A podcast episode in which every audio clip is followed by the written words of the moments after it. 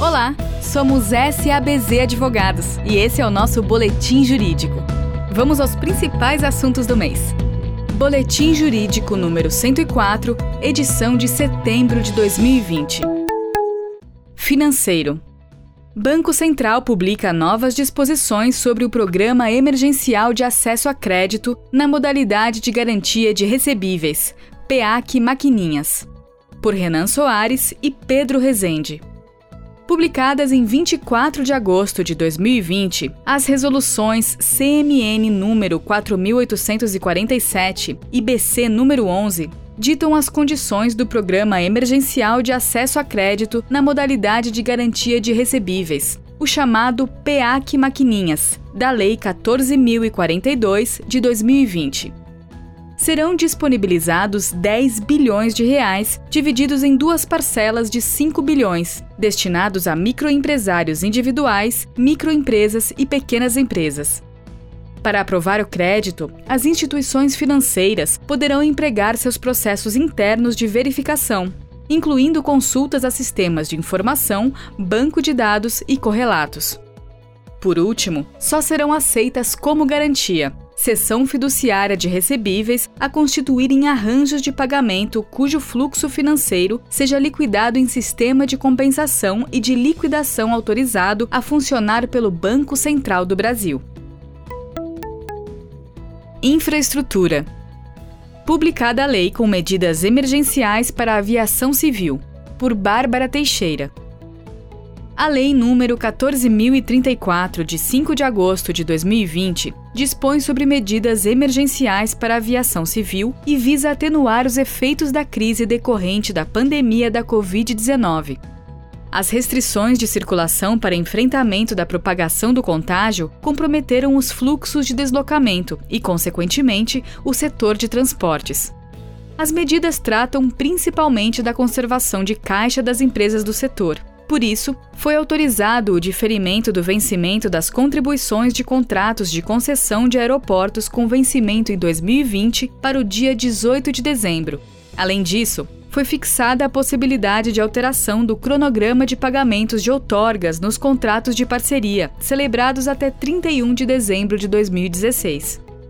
Cada parcela reprogramada fica limitada ao mínimo de 50% abaixo e ao máximo de 75% acima do valor da parcela original. Para as companhias aéreas, houve alteração das hipóteses de responsabilidade civil das transportadoras por danos extrapatrimoniais, limitando a admissão do dano moral presumido. As hipóteses de excludentes de responsabilidade decorrentes de caso fortuito ou força maior por atraso de transporte aéreo foram alteradas e passam a incluir a decretação de pandemia ou atos de governo com vistas a impedir ou a restringir o transporte aéreo ou as atividades aeroportuárias. Por fim, foram estabelecidas regras para reembolso de passagens aéreas de voos programados entre 19 de março e 31 de dezembro de 2020 e cancelados. O reembolso poderá ser realizado no prazo de 12 meses ou substituído, a critério do consumidor, por crédito para aquisição de produtos ou serviços oferecidos pelo transportador. Mercado de capitais. CVM altera a nomenclatura de seus atos por Emanuel Lima. A CVM, Comissão de Valores Mobiliários, publicou em 6 de agosto de 2020 a Resolução número 1, que estabelece nova nomenclatura para seus atos, e a Resolução número 2, que revoga diversas instruções, deliberações e notas explicativas da CVM, essas normas foram editadas em atendimento ao disposto no Decreto 10.139 de 2019, que determina a revisão e consolidação de atos normativos. Nos termos da nova regulamentação, os atos de caráter normativo da CVM passam a ter a seguinte nomenclatura: Resoluções. Para atos do colegiado que regulamentam matérias previstas nas leis 6.385 e 6.404 ambas de 1976, ou no exercício de outras competências normativas. Portarias para atos editados por autoridades singulares no exercício de sua competência normativa. E instruções normativas para atos que, sem inovar, orientem a execução de normas vigentes.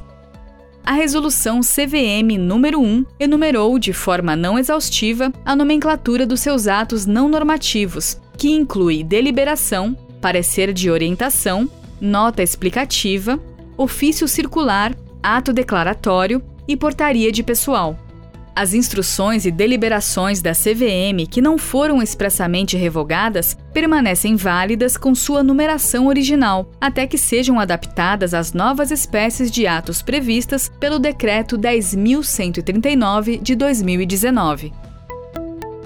Recuperação Judicial TJSP entende que credor fiduciário abre mão da garantia ao executar dívida.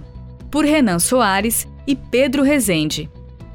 Em recente julgamento, a primeira Câmara de Direito Empresarial do Tribunal de Justiça do Estado de São Paulo entendeu que o credor fiduciário que ajuiza a execução renuncia de sua garantia por adotar posição incompatível com o artigo 49, parágrafo 3 da Lei 11.101 de 2005.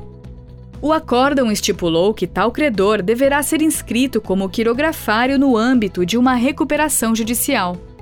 Para o tribunal, o credor que ajuiza a ação de execução, desconsiderando a garantia fiduciária, não pode voltar atrás, pois adotou conduta dúbia e contraditória, devendo ser considerado como credor sem garantias na recuperação judicial. Regulatório Decreto da União cria Comitê Interdisciplinar de Regulação e Fiscalização. Por Daniel Steinberg.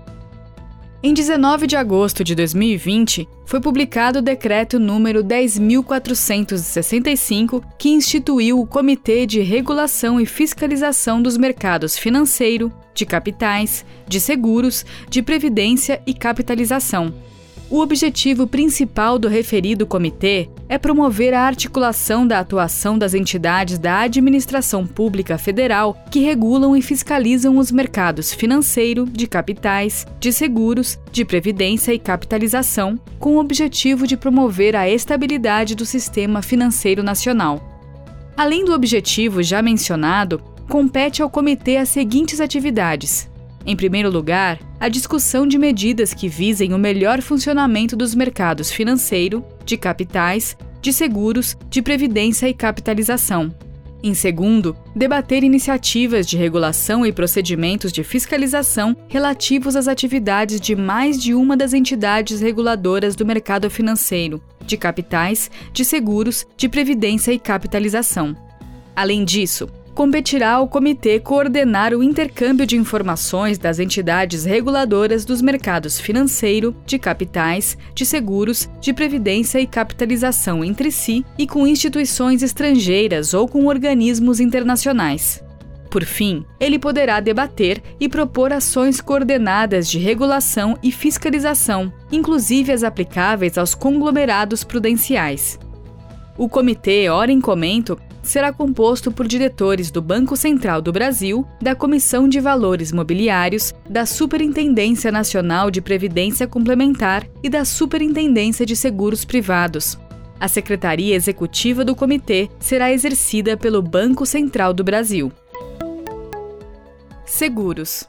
SUSEP abre consulta pública de regras para desregulamentar seguros de grandes riscos. Por Pedro Souza e Rodolfo Mazini. Rompendo o histórico secular de dirigismo contratual, a SUSEP colocou em consulta pública até 9 de outubro de 2020 minuta de resolução do CNSP, que pela primeira vez dispõe exclusivamente sobre os seguros de grandes riscos, atendendo à demanda do mercado por flexibilização e priorizando a liberdade negocial. A minuta define como de grandes riscos os seguros que integram ramos considerados de maior complexidade, bem como aqueles contratados com elevado limite de garantia ou por pessoas jurídicas de médio e grande porte. Fundada nas premissas de igualdade entre seguradora e segurado de grandes riscos e capacidade de livre negociação, a minuta se limita a introduzir as características gerais e requisitos mínimos dos seguros de grandes riscos. O conteúdo dos produtos será definido diretamente pelas partes, estando dispensado o registro ou aprovação pela SUSEP. Tributário CARF reconhece a imunidade sobre receitas decorrentes de exportação através de Trading Company. Por Thaís Santoro. Em recente decisão, o CARF reconheceu que as receitas decorrentes da venda de produtos ao exterior por meio de trading companies não integram a base de cálculo das contribuições previdenciárias. No caso, foi lavrado auto de infração pelo fisco para a exigência de contribuições sociais previdenciárias sobre a receita de comercialização da produção rural decorrente da venda realizada por trading company com a finalidade exclusiva de exportação. O julgamento consagrou o posicionamento do STF, no sentido de que a previsão de imunidade das receitas decorrentes de exportação contida na Constituição Federal aplica-se igualmente aos casos em que as operações sejam intermediadas por empresas comerciais exportadoras, ficou decidido que o dispositivo constitucional tem por finalidade incentivar as exportações, não fazendo referência à forma como a exportação é realizada, se direta ou indiretamente. Diante deste cenário favorável, é possível que os contribuintes que estejam em situação semelhante obtenham o reconhecimento da imunidade das contribuições sociais previdenciárias sobre as receitas decorrentes da exportação intermediada por trading companies, já na esfera administrativa. Tributário exclusão do ISS da base de cálculo da contribuição ao PIS e da COFINS por Raíza Garcia e Vinícius Costa.